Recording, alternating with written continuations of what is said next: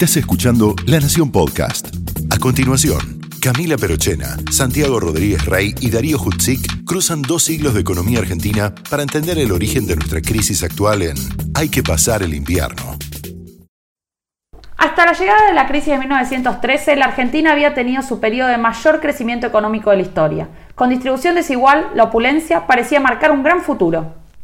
La recuperación a lo largo de los 20 insinuaba que se había retomado el camino y para 1929 el nivel de producción era ligeramente superior al de 1914. Con Marcelo T. de Alvear, en la presidencia la Argentina tendría redistribución y salarios altos. La década del 20 en general fue de vacas gordas, mateca coronando techos y una maravillosa Belle Époque.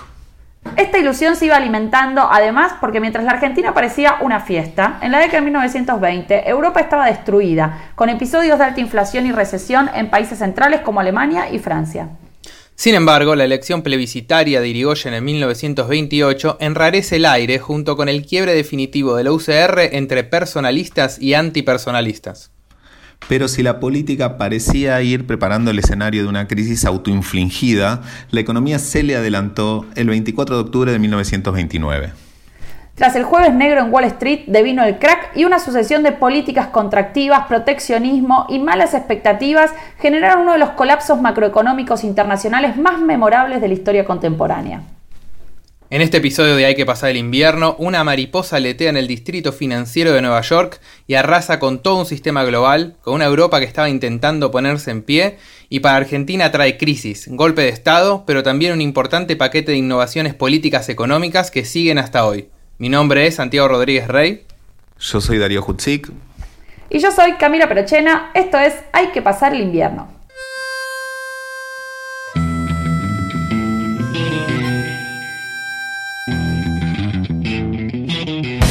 Primer lugar, anuncio, anuncio que el Estado argentino suspenderá el pago de la deuda externa. Los invito el lunes a trabajar con fe en el país. La economía argentina tiene posibilidades de recuperación. No hay planes perfectos, hay planes posibles. La Argentina enfrenta problemas coyunturales que no son nada más que transitorios.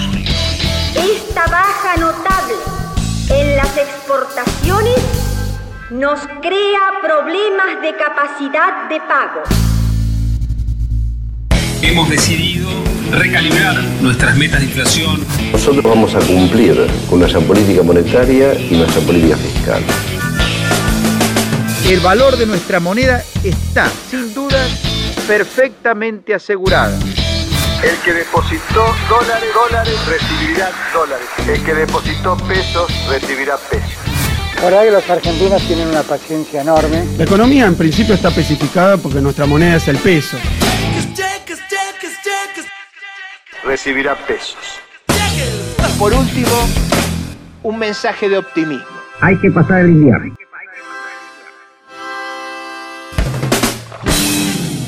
Bienvenidos al episodio 5 de Hay que pasar el invierno, el podcast de la Nación sobre crisis económicas argentinas. Esto de todos con sus respectivos tapabocas y en aislamiento es por la gripe española del episodio anterior. Seguimos de cuarentena por el COVID-19, pero firmes acá grabando. Firmes como la economía argentina en los 20. Y eso es lo que se llama segue o transición, bravo. Gracias, gracias. Y no solo nosotros, en los 20 Estados Unidos también va a estar a pleno. La que no le estaba pasando tan bien era Europa, en un sub y baja, luchando fuerte contra la inflación y el desempleo. Hay un cabo alemán que va a sacar un libro desde la cárcel y esto se va a descontrolar. Sí, pero para eso falta, y falta justamente el crack que vamos a ver en este episodio. Mientras tanto, por estas pampas, el gobierno de Marcelo T. de Al... Perdón, pampas, Mesopotamia, punas, sierras, desiertos, ponele un poquito de federalismo. Bueno, ok. Mientras tanto, en el país... Eso, viste que no es tan difícil. Eh. El gobierno de Alvear, de 1922 a 1928, fue en general de estabilidad y crecimiento. Aparecieron cultivos industriales como el algodón, que dio lugar a la industria textil, y se realizaron inversiones industriales en maquinaria y equipos que van a rendir en los 1930. El alto desempleo de la guerra, que alcanzó 19,7% en 1917, se desploma y tiene un promedio cercano al 4% en la década de 1920. En la segunda mitad de esa década hubo superávit, tanto primario como total, con un fuerte intento del gobierno por reducir el nivel de endeudamiento, y esa libertad fiscal estaba ausente en el campo monetario. Europa, decime qué se siente. Bueno, en realidad lo de tener en casa a tu papá en parte es cierto. Como mencionaba Gerardo de la Paolera en el episodio anterior, el dicho por allá era rico como un argentino. El patrón oro era como un corsé sobre la posibilidad de ofrecer liquidez ante vaivenes del ciclo económico y apreciaba nuestra moneda frente a las del mundo. Finalmente, con el aumento de la demanda por alimentos en la posguerra, aumentaron las exportaciones, entró oro en la caja de conversión y se expandió la base monetaria. Si bien la convertibilidad estuvo suspendida hasta 1927, la emisión de papel moneda seguía controlada por la entrada de oro en la caja. De 1927 a 1931 tenemos el último intento de patrón oro en Argentina. Todo cambió de golpe en octubre de 1929 con la caída de Wall Street. Momento, ¿ya está? ¿Crisis así de una? Siempre tenemos una intro re larga. Es que básicamente todo venía bien económicamente y las señales de una crisis no estaban en el horizonte, menos de una de este tamaño. Nadie previó lo que se iba a desatar, nadie imaginó una crisis que iba a tener efectos devastadores en la economía internacional y que iba a durar años. Ay, esto me suena muy familiar con el presente. Tenemos que entender que muchos de los recursos de los norteamericanos durante los años 20 fueron a parar a la bolsa. El clima de crecimiento económico y optimismo había llevado a una buena parte de la sociedad, inclusive a la clase media y trabajadora, a comprar acciones, no solo con sus ahorros, hasta inclusive endeudándose. En agosto de 1929 se empezó a frenar la cosa y para octubre el crack se lo comió todo. Cuando se desploma la bolsa es como si se cayeran todos los ahorros de millones de personas de una. Se cierran empresas, la gente pierde su trabajo, así todo de golpe. Entre 1929 y 1933 las acciones cayeron un 80%, el PBI de Estados Unidos se contrajo un 30% y el desempleo pasó de un 5 a un 23%. Esta depresión se trasladó al resto del mundo y por supuesto a Argentina. Entonces, ¿esta crisis es 100% de afuera? No tanto. La situación en Argentina ya venía con alguna cosilla así desde antes. Así nos lo explicó Agustina Rayes, historiadora económica del CONICET y de la Universidad de San Martín. La Gran Depresión estalla entre el 29 y el 30, ¿cierto? Pero es notable que la economía argentina ya venía con alguna situación crítica ya en el año 28 y que en parte ello se debía a la decisión ahora no ya de Inglaterra, sino de Estados Unidos de elevar las tasas de interés. ¿Qué pasó? Lo mismo que pasó en el año 13, el capital fluyó de la Argentina hacia Estados Unidos y esa salida de capital tuvo consecuencias en la economía argentina. Entonces, ya a fines de la década del 20, la situación empezó a ponerse fea. El flujo de capitales se reorientó desde Europa y los países periféricos hacia Estados Unidos. A este panorama se le sumó la caída de la Bolsa de Nueva York en 1929 que dio inicio a lo que hoy conocemos como la Gran Depresión, así título catástrofe. La crisis generó un shock de expectativas muy negativo. Todos los agentes económicos de golpe la veían muy muy mal, lo cual desplomó el consumo y como las tasas de redescuento estaban altas... ¿Para las tasas de qué? Más despacio, cerebrito. Va. Eh, la tasa de redescuento es básicamente la tasa a la que el Banco Central de Estados Unidos le presta plata a los bancos comerciales. Como esta estaba muy alta, los bancos no daban crédito o lo daban muy caro. Encima la gente sacaba la plata de sus cuentas bancarias para tenerlo en efectivo, lo cual terminó de secar el sistema bancario. Un colapso económico a troche y moche. Las principales consecuencias de la crisis fue la caída de los precios internacionales, la reducción del comercio y el derrumbe de la actividad económica. Con el objetivo de proteger su producción, los países trataron de evitar la competencia con productos extranjeros y dejaron de importar. Así fue como los países comenzaron a cerrarse, pusieron barreras proteccionistas y trabas al libre movimiento de capitales. Se acrecentó una suerte de proceso de desglobalización que ya había empezado con la Primera Guerra Mundial.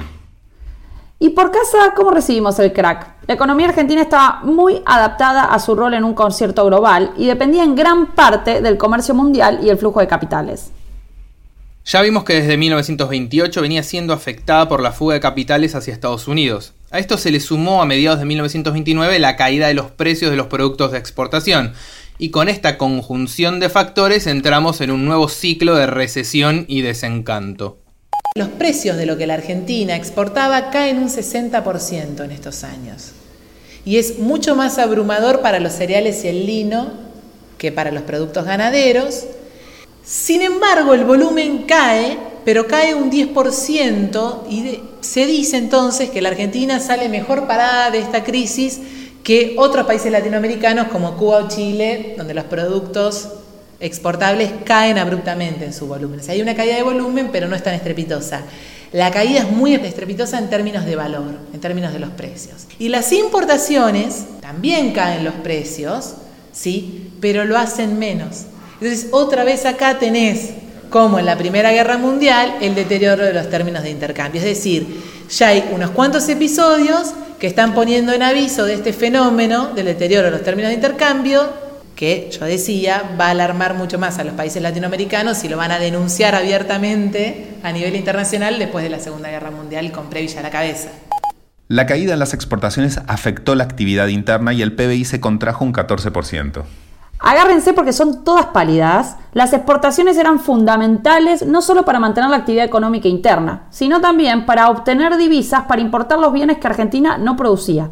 Por eso, las importaciones se redujeron en un 55% entre 1928 y 1932. Y no se trataba únicamente de productos industriales de consumo, sino también de máquinas y equipos necesarios para inversiones urbanas y rurales.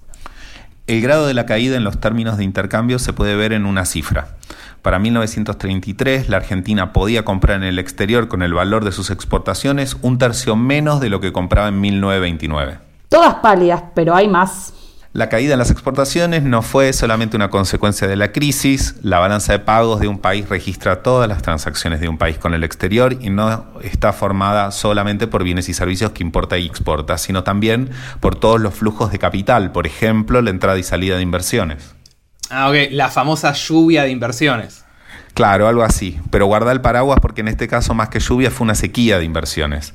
Como mencionamos, los capitales comenzaron a reorientarse a Estados Unidos desde 1928. Ya entre junio de 1928 y septiembre de 1929 habíamos perdido 173 millones de dólares en reservas. Uh, si obtener préstamos antes de octubre de 1929 era difícil, después fue casi imposible. Y a esto sumale que teníamos que pagar la deuda externa. Ah, bueno, ya fue. Si soy el presidente Irigoyen, hago como el peludo y me hago un bollito.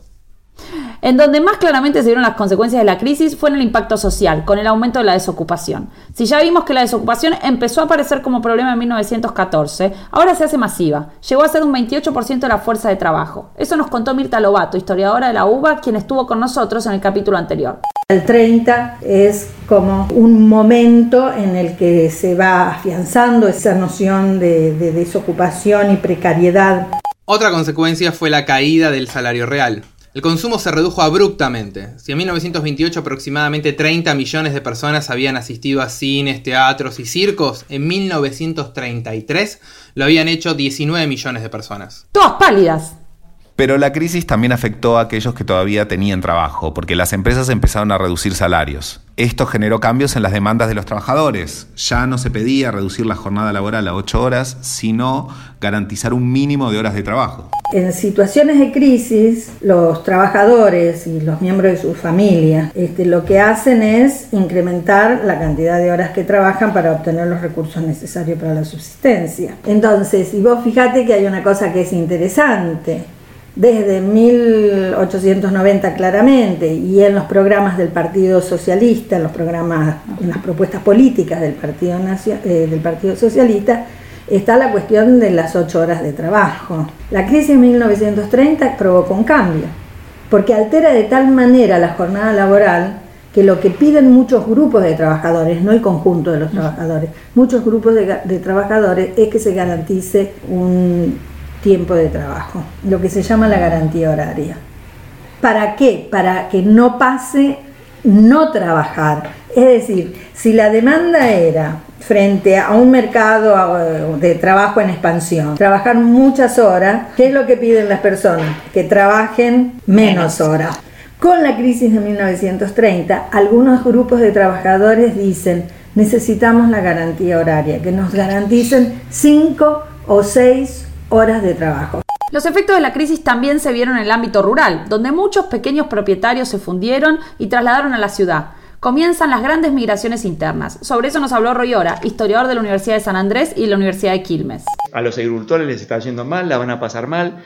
Va a haber un precio mínimo promovido por el gobierno de la concordancia para que, para que sigan trabajando, porque eso es importante para, para la continuidad del esfuerzo exportador argentino. No están tanto pensando en los agricultores, pero la principal respuesta es la migración. ¿no es cierto? La migración es una válvula de escape para el conflicto rural. Y eso sabemos que en los años, hasta los años 20 crece la población rural, en los años 30 mucha gente empieza a abandonar el campo. Y lo empieza a abandonar es ya mucho antes, creo yo, década del 10, probablemente década del 20, seguro década del 20, la ciudad encandilaba. Las luces de la ciudad encandilaban. Era mucho más atractiva la ciudad. Ya esa idea de Sarmiento, que la Argentina se puede construir como una sociedad de, de, de farmers, es una utopía pasada de moda. Para, sobre todo para los propios actores. Siempre hay gente que le dice a los otros lo que tienen que hacer.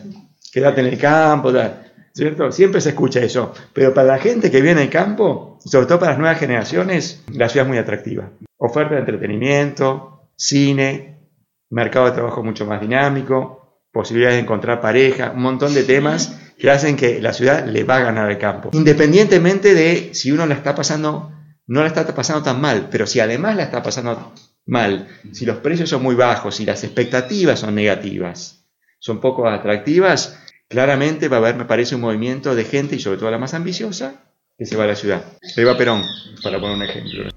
Entonces, caída de las exportaciones e importaciones, reducción de la actividad económica, desocupación y migración. ¿Qué hicieron los gobiernos argentinos frente a esta crisis?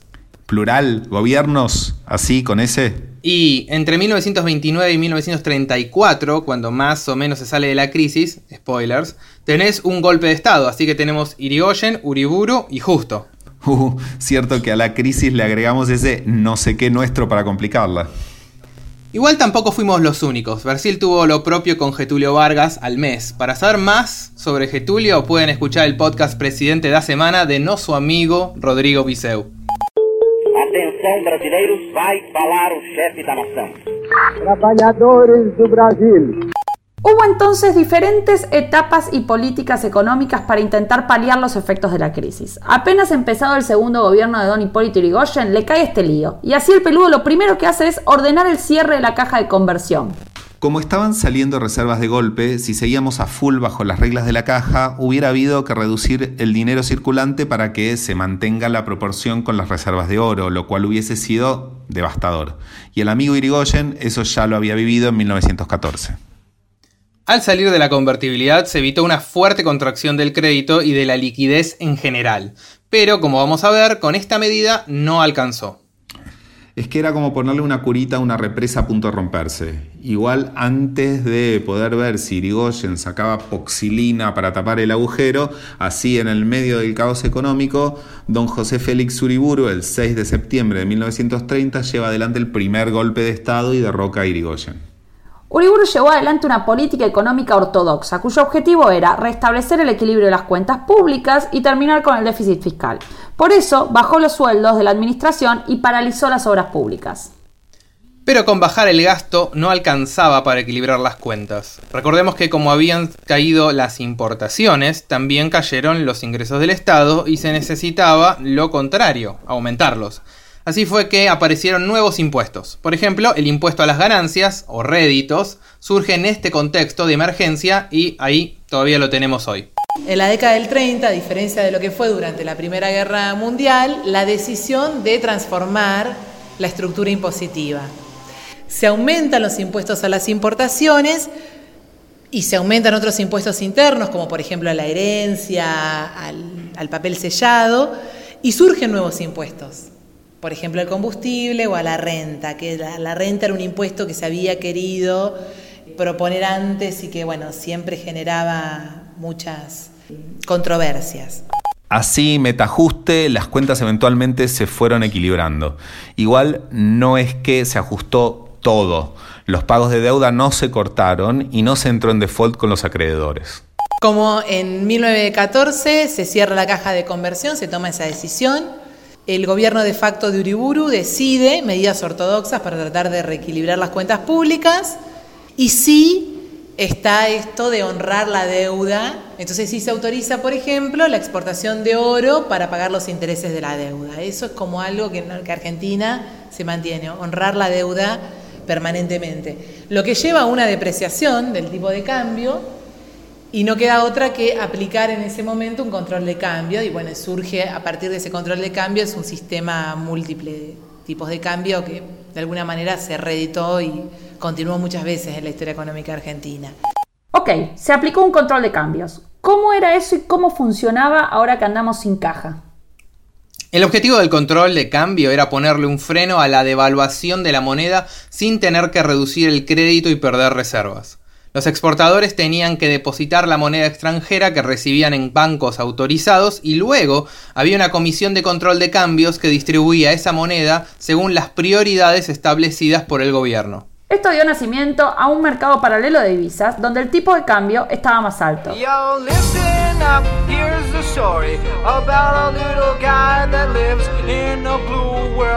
No es igual al blue de nuestros tiempos porque era legal, pero no me lo imagino a Pinedo diciendo que el valor del blue ya incluye el ajuste, ponele. No nos adelantemos que para Federico Pinedo faltan un par de años todavía. Además de los múltiples tipos de cambio, Argentina abandonó el patrón oro. Y este fue el principio del fin. La Argentina lo abandonó al mismo tiempo de la salida del patrón oro de la reina madre de los patrones oro, Gran Bretaña y su libra esterlina. Es más, el gobierno previsional en 1931, con el objetivo de generar liquidez apartándose de la ortodoxia monetaria del patrón oro, comenzó una larga historia de generación de dinero sin correlato en reservas, en este caso justificada por la emergencia de la depresión. Esto nos lo explicó Gerardo de la Paulera, economista, director ejecutivo de la Fundación Bunge Bon, que ya estuvo con nosotros en el episodio anterior.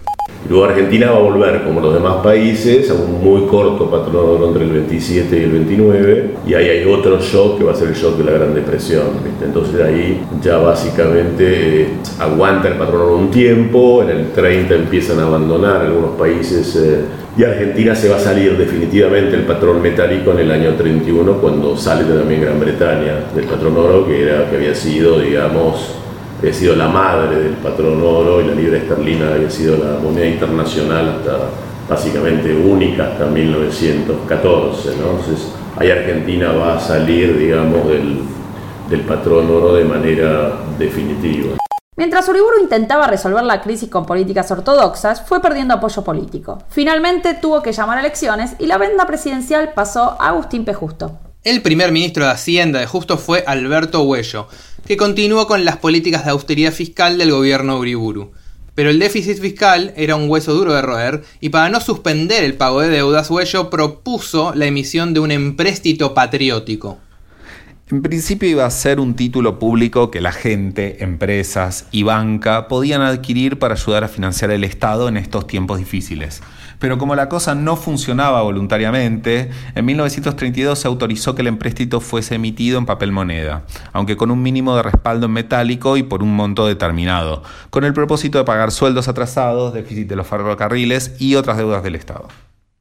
Este empréstito, junto a una baja de las reservas legales, permitió reducir la deflación y mejorar la circulación de liquidez. Algo así como si en una cena de 20 personas, en vez de que haya una botella de vino y que se la repartan entre todos, los anfitriones decían traer 10 botellas más.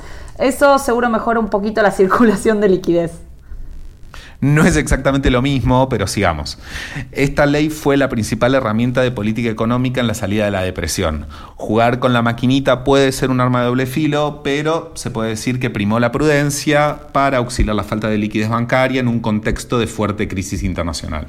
La emisión de papel moneda es la misma herramienta que futuros gobiernos de la Argentina van a usar para aumentar el gasto sin ingresos fiscales ni sustento de reservas metálicas. Así un clásico, Moscato, Pise, Fainá y emisión monetaria. Más allá del mundo monetario y bancario estaba el comercio de mercaderías, principal fuente de ingresos del país. El intento de reinsertar las exportaciones argentinas en los 30 fue uno de los objetivos de las políticas destinadas a salir a flote.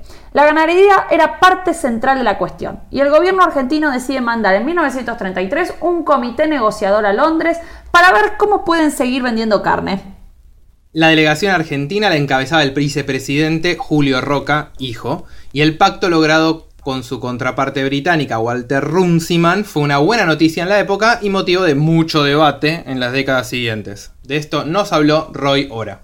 Yo creo que en la década del 20 los más inteligentes ya perciben que hay un problema con la ganadería y es que es muy dependiente de un único mercado, del mercado británico. Y es un mercado que en los años 20 ya se está, se está saturando, está creciendo muy lento, porque los años 20 no fueron buenos en Gran Bretaña. Y el, el volumen de las exportaciones argentinas es una función directa de los salarios de los trabajadores ingleses. Y entonces cuando viene la crisis, cae mucho el ingreso de los trabajadores británicos, contrae la economía británica, cae el ingreso de los trabajadores británicos y en consecuencia cae la demanda de carne argentina.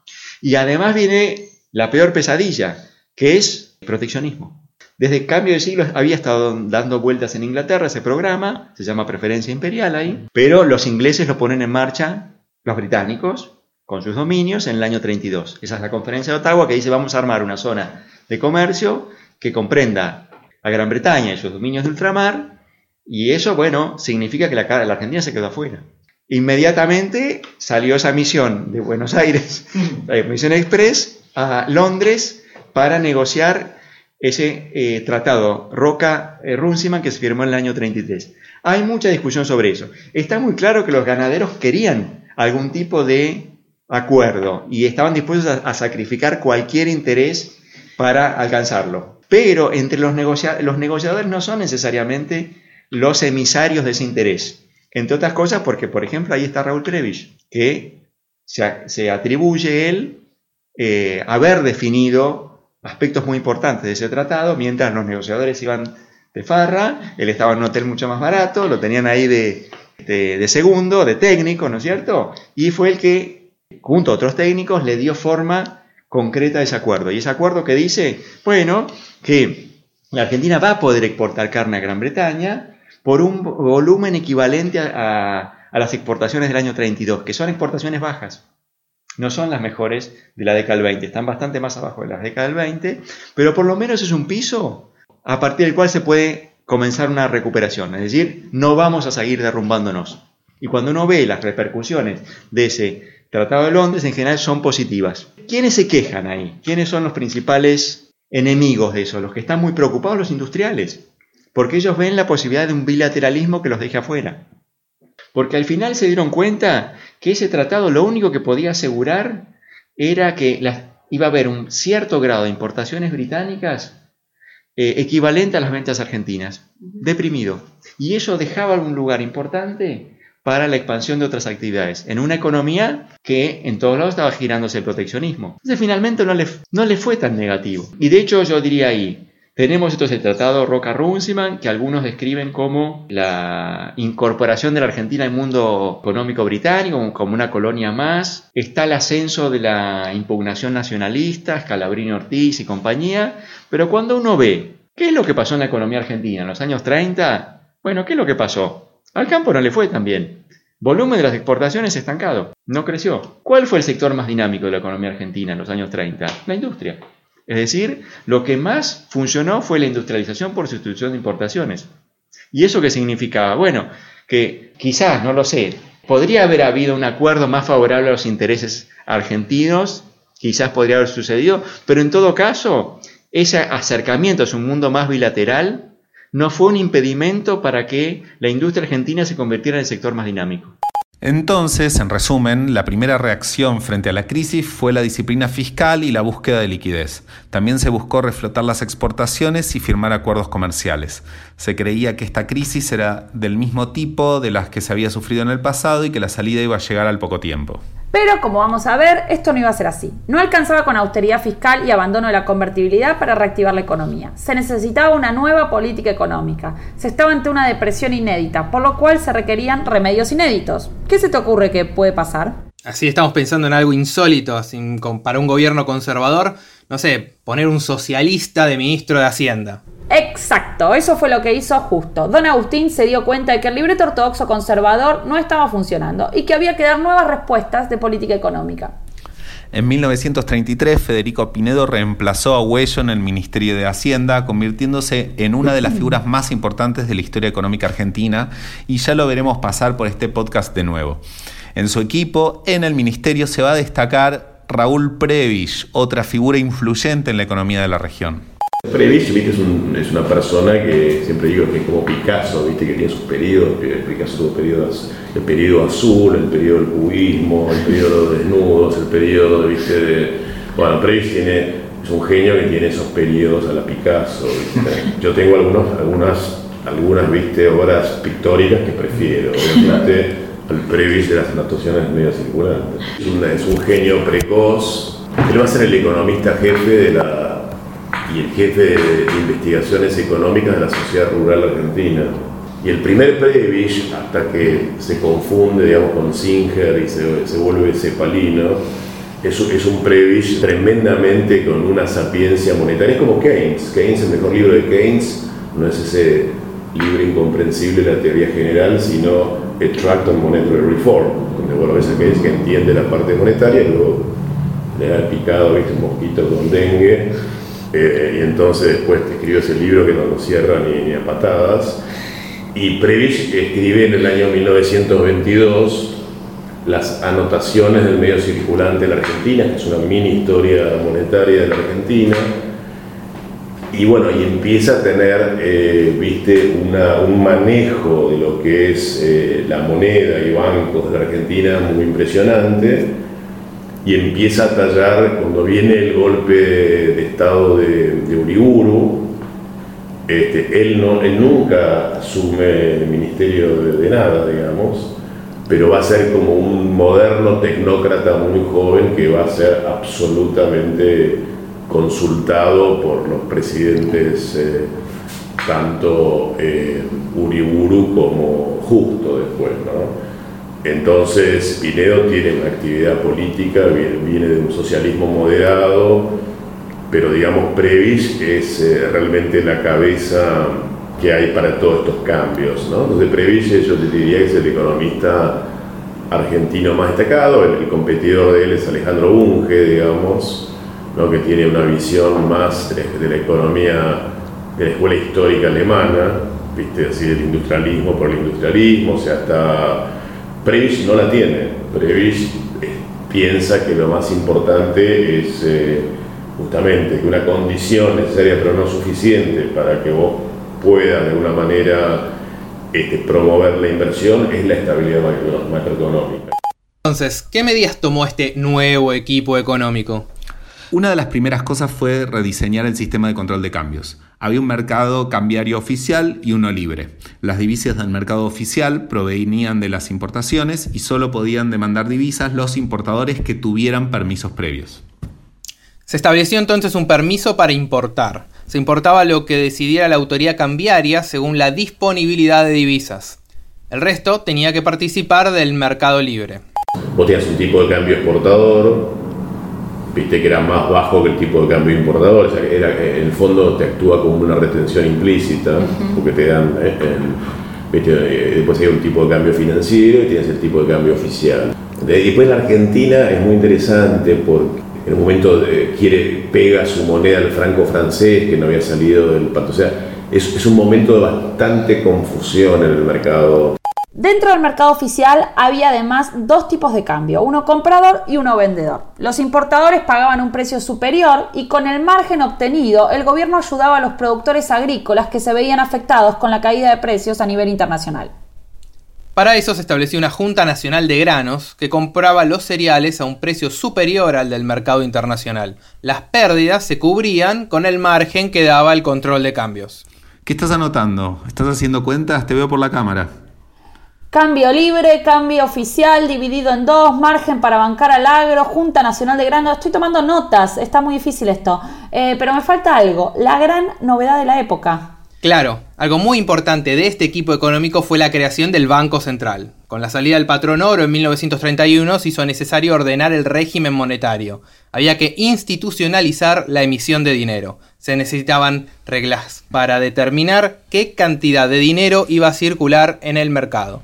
También se necesitaban reglas para ver cuánto dinero tenían que prestar los bancos. Había que reemplazar al sistema de caja de conversión que servía en la época de Patrón Oro por otra institución, por un banco de bancos.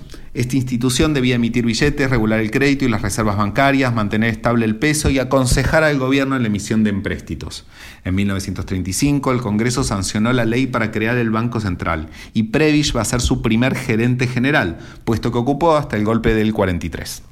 Y el 35 se crea el Banco Central, que no es, no es solamente se crea porque los demás países tenían bancos centrales, en mi opinión, sino para resolver eh, una ingeniería muy importante para resolver el problema de los activos tóxicos, como, como se hace, se hace, se reevalúa, digamos, el oro de la caja de conversión, cuando vos reevaluás es como que tenés mucho más eh, respaldo de tu circulación.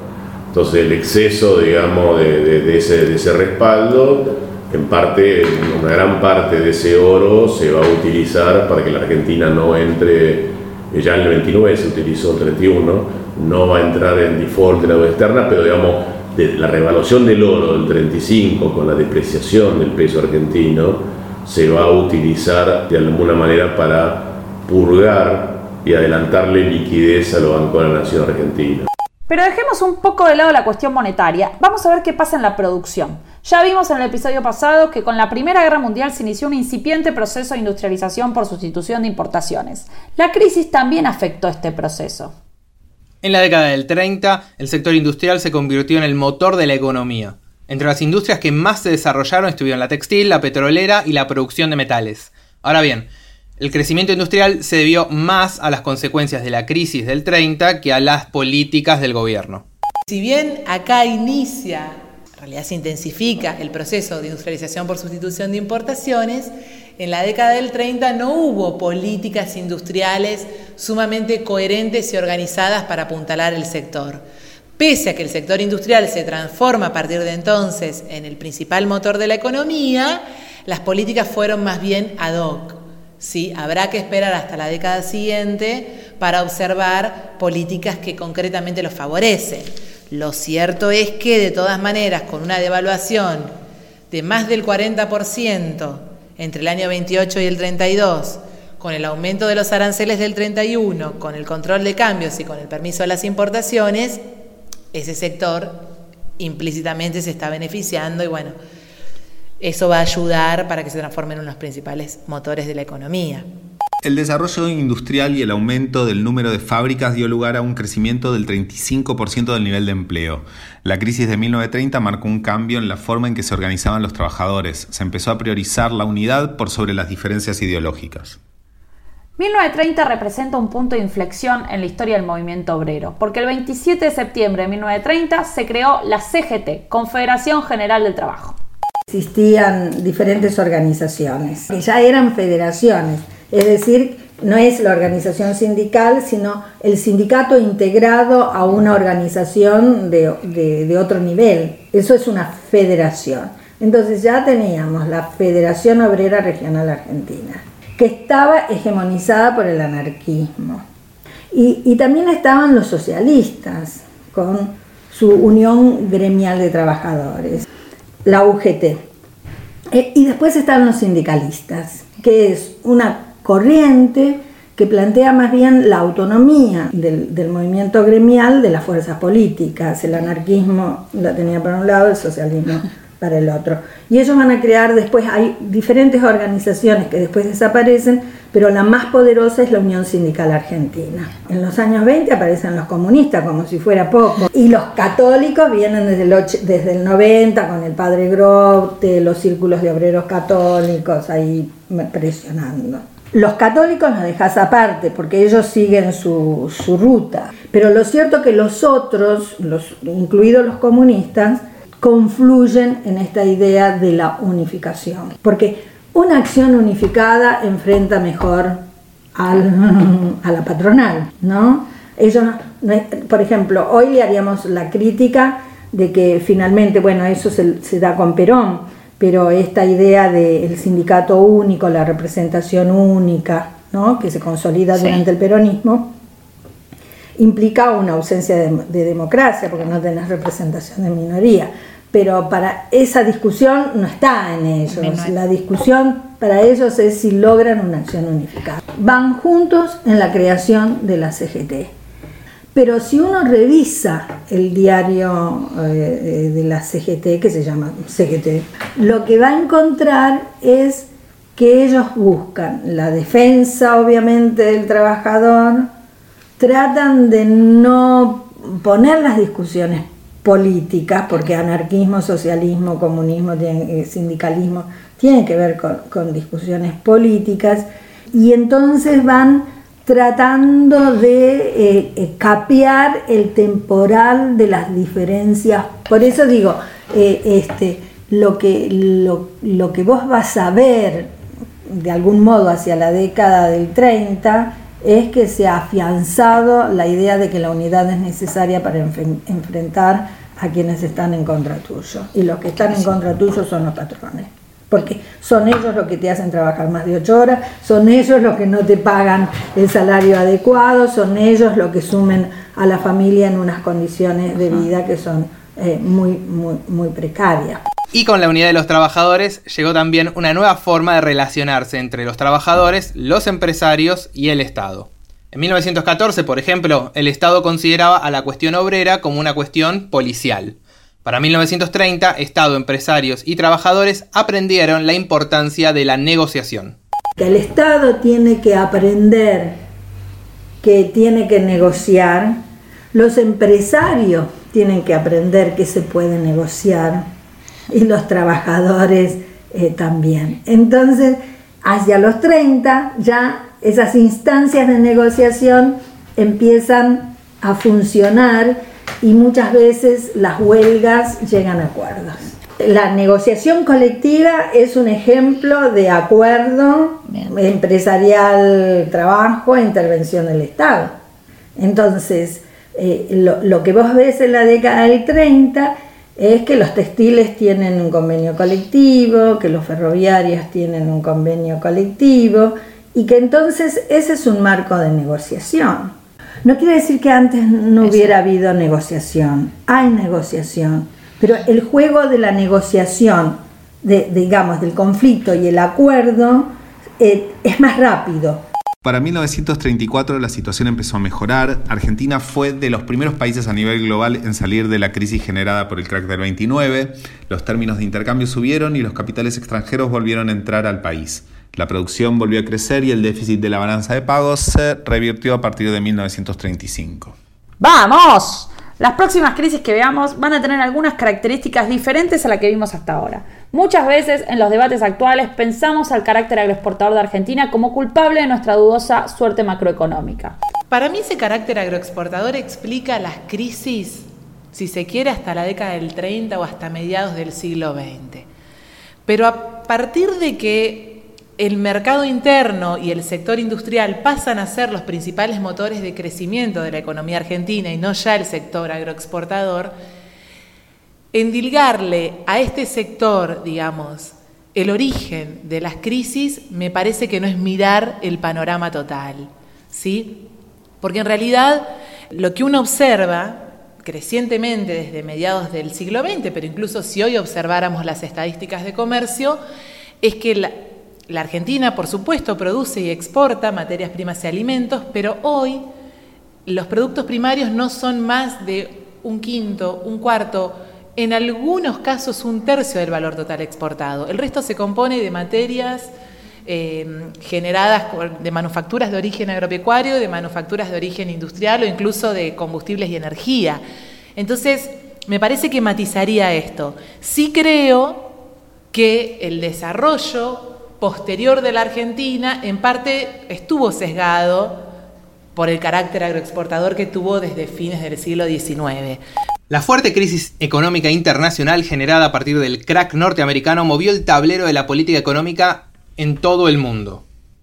En algún punto se puede decir que en las décadas posteriores nace la macroeconomía moderna como disciplina de estudio, al revisar lo sucedido y las políticas aplicadas en torno a esta gran depresión en Estados Unidos y en Europa.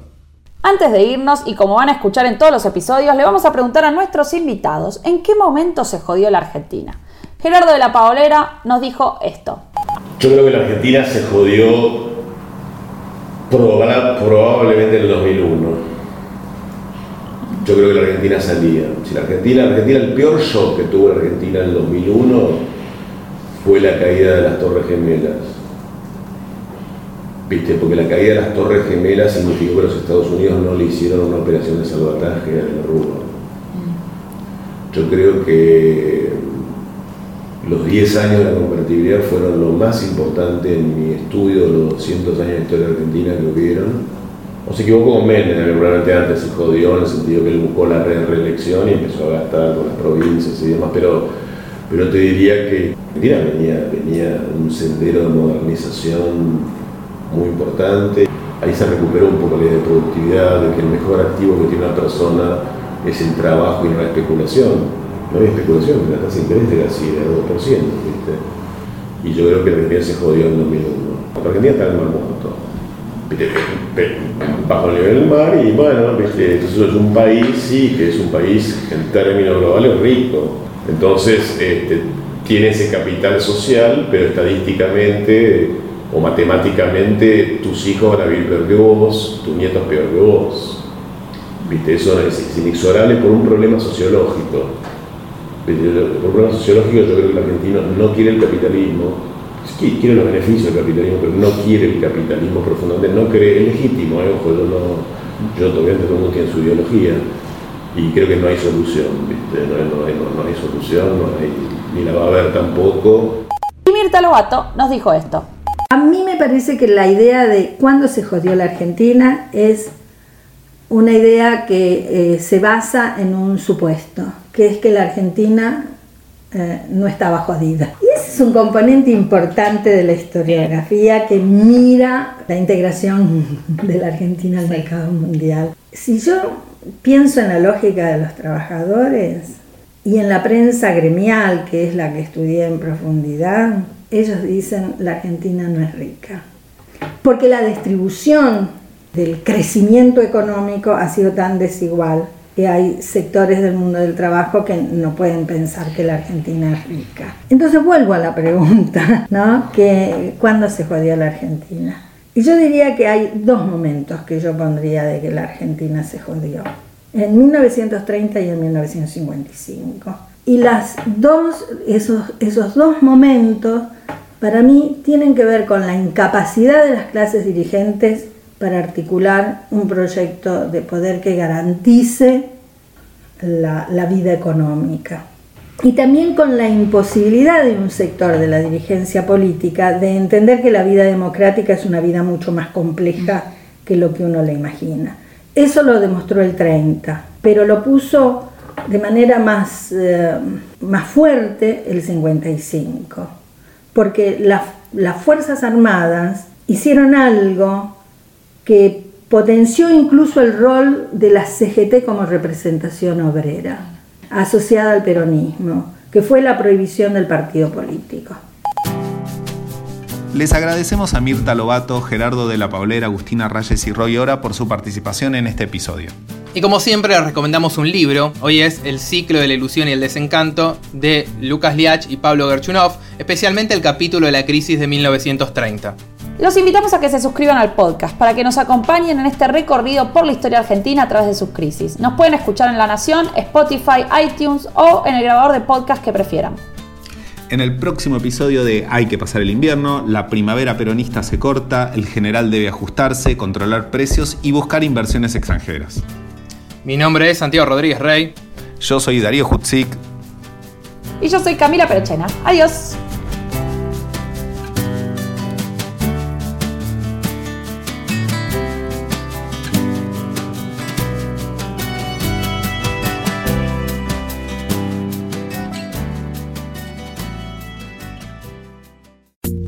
Esto fue Hay que pasar el invierno, un podcast exclusivo de la Nación.